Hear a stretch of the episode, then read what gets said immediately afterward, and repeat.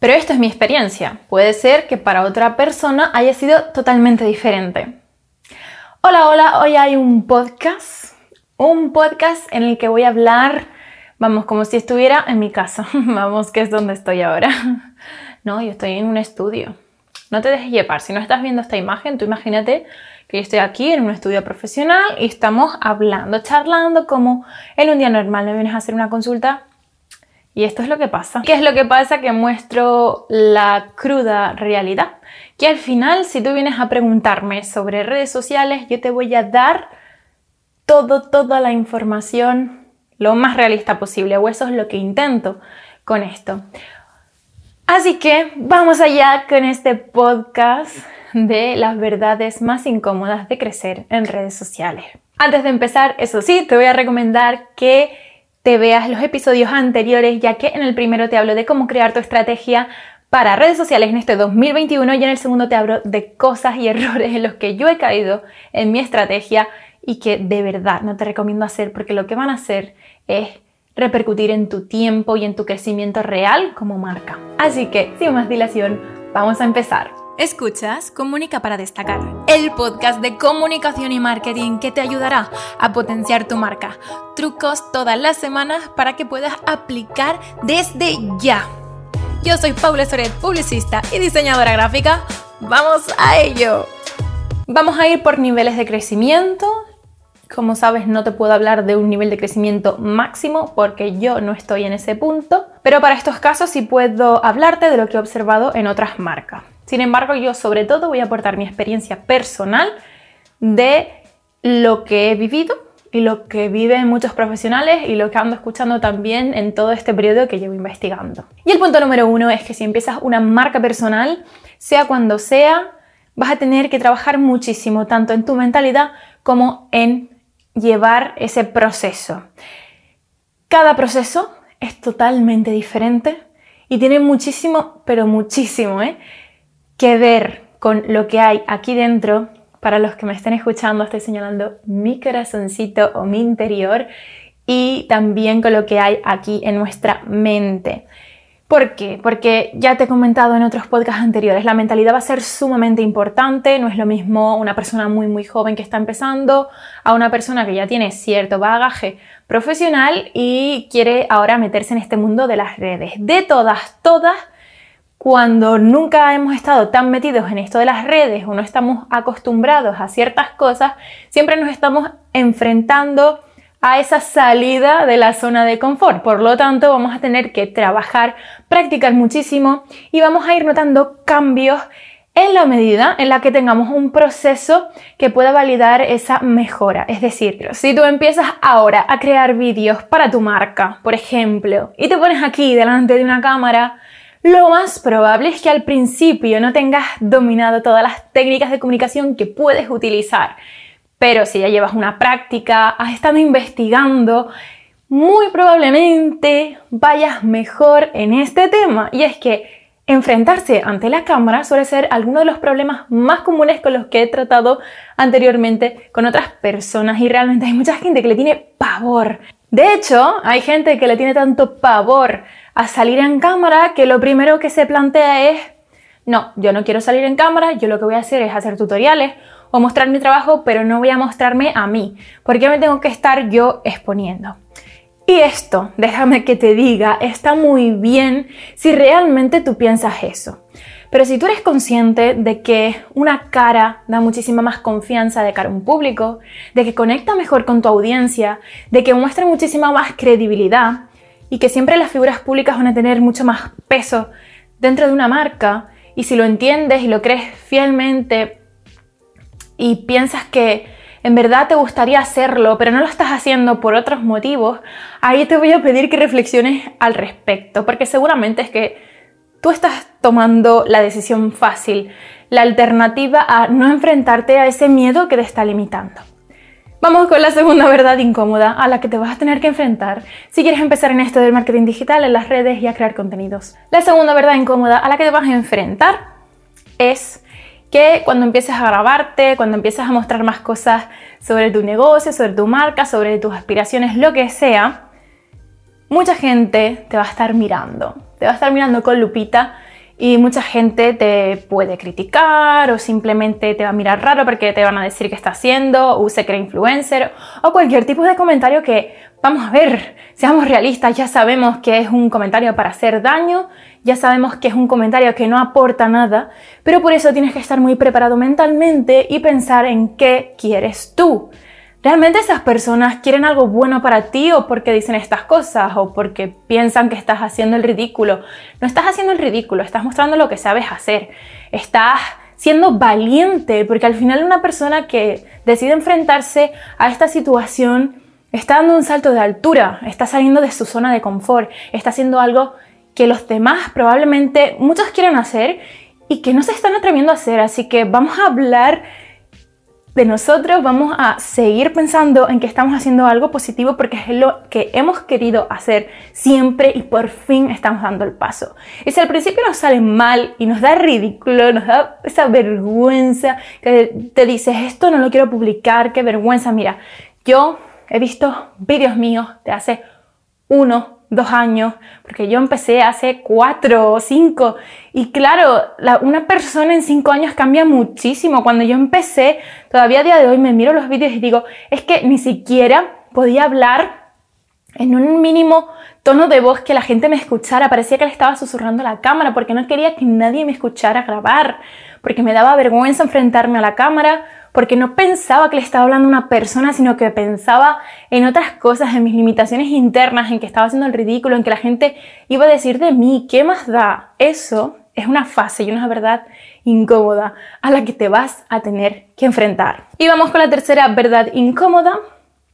Esta es la que más duele, pero es la realidad y al final en tu evolución vas a tener que aceptar que no todas las personas que supuestamente tienen que estar ahí para apoyarte lo van a hacer. Y está bien, está bien porque a veces no somos el, o sea, esas personas no son nuestro target. Entonces, vamos a poner el supuesto de que tú empiezas tu marca personal, te abres una cuenta o lo empiezas a hacer en tu cuenta de toda la vida. ¿Qué pasa? Que ahí te va a ver todo el mundo de siempre, van a venir esas críticas a lo mejor o simplemente van a hacerte burlas incluso, pero a ti esto te va a resbalar, obviamente, porque es tu vida, tus cosas, y muchas veces las burlas no tienen por qué ser a mal, pero es como la manera que tiene la gente de externalizar las cosas que haces, muchas veces porque probablemente no se lo tomen en serio o no es para ellos todo lo serio que es para ti, pero cuando tú tienes esta conciencia, cuando tú sabes que para ti es importante y para ti es una meta el hacer ciertos contenidos y quieres mostrar eso al mundo y ayudar con tu granito de arena, esto no te tiene que importar para nada. Entonces, esa verdad incómoda, esa tercera verdad incómoda, ¿cuál es? Pues que a lo mejor tú piensas que todo el mundo te va a apoyar. Y apoyar es desde decirte qué guay, he visto lo que has hecho o simplemente darte un like en una red social, ¿vale? Yo te voy a ser sincera, la mayor parte de gente que me da like es gente ajena y casi todos mis amigos, ninguno, hasta los más cercanos, me suele dar muchos likes en contenidos así más profesionales. Algunos pueden ser tu público porque se dedican a lo mismo que tú, algunos pueden ser simplemente que no sean tu público y que no les interesa un pimiento lo que haces porque se dedican a otras cosas y pues está bien y a algunos les puedes llegar incluso a ser cansino de decir es que me sales en todos lados, me tienes harto. Bueno, pues chico, te, tengo harto, pues no me digas, ¿sabes?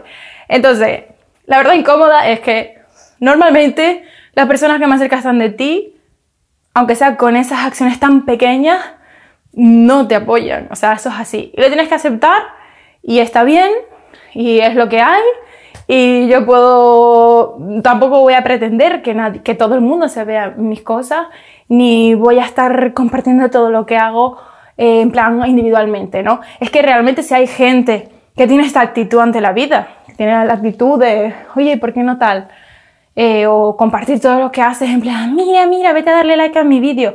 A mí me han mandado muchísimos amigos rollo, eh, mira mi nuevo vídeo, no sé qué, no sé cuánto, o por favor dame esto para ganar el sorteo, no sé qué. Y es como la mayor parte de las veces, aunque sean tus amigos, conocidos, lo que sea, pues no nos interesa. Y si nos piden el favor, pues lo haces, pero que no, no, ¿vale? Entonces vamos a olvidarnos de esto, esto lo vas a tener que asumir y lo siento, pero es así. Con lo cual, ¿cuál es la cuarta verdad incómoda? Es que aquí ya cuando vayas a crear tu marca personal vas a tener que hacer una elección. No sé si lo he comentado antes, yo creo que sí. Hay dos maneras de construirse una marca personal. O bien haciéndola con tu cuenta de toda la vida, como he hecho yo, por ejemplo, en Instagram, o con una cuenta nueva, como he hecho yo en TikTok. ¿Qué pasa? Que TikTok, por ejemplo, ya te lo he dicho, tiene muchas más posibilidades de crecimiento orgánico. Y cuando yo empecé, muy adrede, pues me hice una cuenta sin que nadie lo supiera. Entonces yo probé suerte, porque sabía que estaba en auge, no sé qué. Empecé a crecer, a crecer, a crecer, y ya después pues seguía a mis amigos, mis amigos, algunos me apoyaron, y hasta entonces, porque ya nunca más, o sea, sé que se ven todos mis vídeos, pero nadie me da, me apoya en los vídeos, ¿sabes? O sea, eso es así, porque es así. Entonces, bueno, pues eso, que tú puedes probar en una cuenta nueva, que normalmente va a ir mejor porque es una cuenta nicho y tienes a las personas de ese nicho y a lo mejor a unos pocos amigos y luego puedes hacerlo en tu cuenta de siempre. El problema que hay en hacerlo en tu cuenta de siempre, que es el problema actual que yo tengo, por ejemplo, con Instagram, y yo lo he hecho y lo he decidido a pesar de las consecuencias, es que tu público objetivo, la mayor parte de seguidores que ya tienes, no, mm, no son ellos, es decir, los seguidores que ya tienes no son tu público. Algunos a lo mejor sí, porque pueden ser de profesión, pero bueno, dependiendo de cómo se geste esto, pues van a interactuar con tu contenido o no.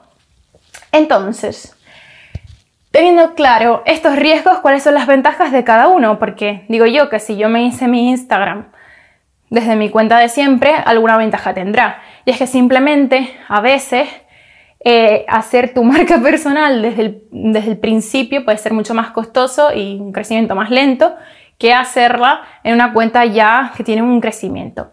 ¿Y qué pasa con Instagram? Que como en el momento que yo empecé a hacer contenido ya sabía que estaba un poquito estancada la aplicación, pues digo, no sé, no voy a empezar desde el principio, sino que voy a darme a conocer ya entre la gente que tengo y también por mis objetivos de marca. ¿Cuáles son mis objetivos de marca? Pues hacer servicios en breve y promocionarme un poco.